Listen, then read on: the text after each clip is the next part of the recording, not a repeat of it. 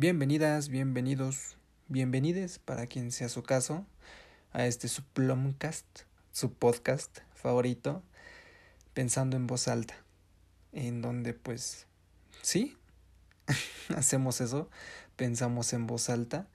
Yo soy Otoniel Contreras y quédense, que hoy vamos a hablar sobre el impacto de los medios de comunicación en la creciente ola de liderazgos populistas de izquierda o de derecha alrededor del mundo. Y bien, primero que nada yo creo que es importante hablar acerca de la relación que existe entre los medios de comunicación y la formación de liderazgos. Realmente los medios de comunicación son responsables con la formación de liderazgos y eventuales olas populistas en el mundo. Yo tengo en parte ideas encontradas. Sí y no, aunque me inclino un poco por el sí. Porque no solamente tienen esta capacidad de, de crear estos líderes que tanto tenemos, sino también tienen la capacidad de destruir y generar enemigos públicos. Pero bueno, como estamos hablando justamente de la formación de liderazgos, sí, sí la tienen, porque hay una capacidad que tienen los medios de comunicación que es la de poder moldear la percepción de la realidad que tiene la gente o que tenemos como sociedad.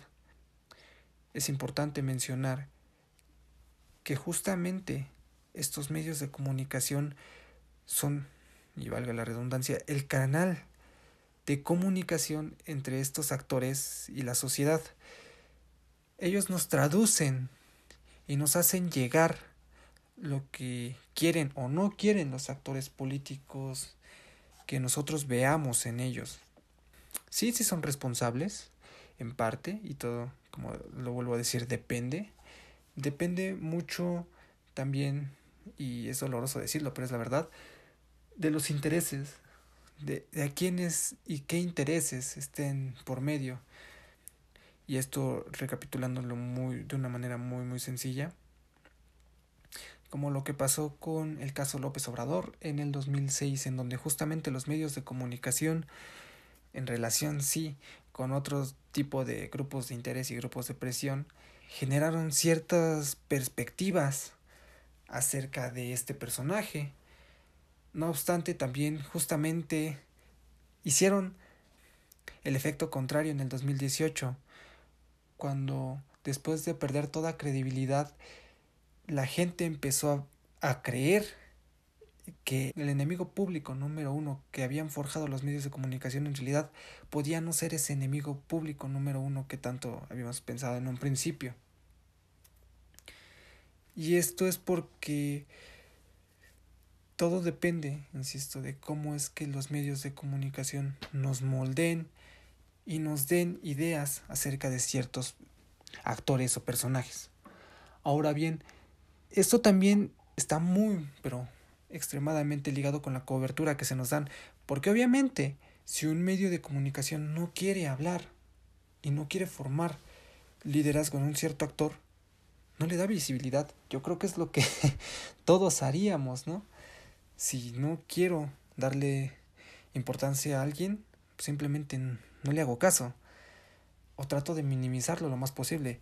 Caso contrario, si quiero formar o si se está formando algún tipo de liderazgo, le doy cierta cobertura, le doy cierta importancia. Y es algo que ha pasado mucho últimamente con alguien muy particular, seguramente lo reconocerán, Samuel García quien al principio era un hazme reír más, pero que conforme fue pasando el tiempo se empezó a tornar un liderazgo, se empezó a tornar alguien importante, alguien que ya tenía presencia a nivel nacional y no solamente a un cierto nivel regional, y que de alguna manera esa cobertura facilitó el éxito electoral que tuvo, porque claro, yo creo que hay que estar muy conscientes de que al menos actualmente en este sistema democrático en el que vivimos, la gente no se va por el más preparado o por el más capaz o por el que tenga las mejores opciones o propuestas, sino por el que es más conocido. Y si lo pensamos bien, así es como ha sido y así es como últimamente muchos de los actores políticos están empezando a ver el camino.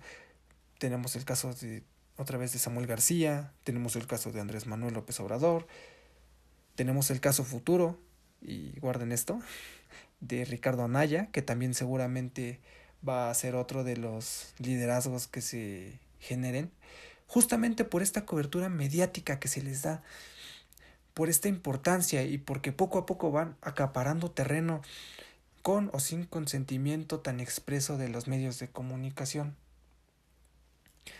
Ahora bien, todo depende, y como siempre en este podcast otra vez lo repito, depende de justamente cómo es que sea la cobertura y cuál de las corrientes de los medios de comunicación opte por la noticia, porque pues mientras unos van a decir que tal o cual líder solamente apela a las mayorías para convertirnos en la sucursal del norte de Venezuela, mientras que otros pueden apelar justamente hacia la contraparte, hacia decir que tenemos la oportunidad de elegir a alguien que nos pueda sacar de esta situación, que es el verdadero Mesías, que es quien puede cambiar la forma en cómo se hace política tan solo con su arribo. Y y creo que esa es una de las principales características de esta relación. Otra vez depende, depende desde qué perspectiva se vea, depende desde qué eh, fuente se logre ver. Sí, lo, lo repito, yo creo que sí los medios de comunicación sí son responsables de la formación de liderazgos y de, y la formación de, de estos actores populistas sí, porque ellos son los que justamente les dan cobertura, los que les dan visibilidad y aunque también pueden y han optado en algunos casos por eh, invisibilizarlos, también les dan visibilidad, por ejemplo, y esto es un ejemplo muy, muy rápido, o sea, ¿quién no ha escuchado de Donald Trump? ¿Quién no ha escuchado de Jair Bolsonaro? ¿Quién no ha escuchado en ocasiones de López Obrador? Eh, ¿Quién no ha escuchado, por ejemplo, de Samuel García, aunque quizá no sea un populista, pero también es un liderazgo importante? ¿Quién no va a escuchar en un futuro de, de Ricardo Anaya? Que también va a ser un, un liderazgo muy importante que se está formando también con ayuda de los medios de comunicación. Y por último, yo creo que es fundamental que también los medios no solamente opten por el papel de formar o devastar líderes y enemigos, sino que tomen con seriedad su papel, o al menos la mayoría de ellos tomen con seriedad su papel y puedan crear esta relación de quinto poder, que puedan ejercer su papel como verdadero contrapeso, como verdadero vigilante del poder político y del poder económico, y que además en caso de las formaciones de liderazgos populistas pues también los sometan a juicio y que con ello, insisto, estén constantemente vigilando eh, su comportamiento. Porque insisto y creo que es algo que con lo que nos debemos quedar es que justamente los medios de comunicación son los traductores de la realidad para la sociedad los medios de comunicación son los lentes con los que podemos ver la realidad, porque con otra cosa no podemos. Es muy difícil realmente tener la realidad y poderla ver frente a frente. Esa es la importancia de los medios de comunicación en la formación de liderazgos. Este ha sido su podcast familiar, Pensando en voz alta. Yo soy Otoniel Contreras Muchas gracias por escucharme y nos escuchamos la próxima.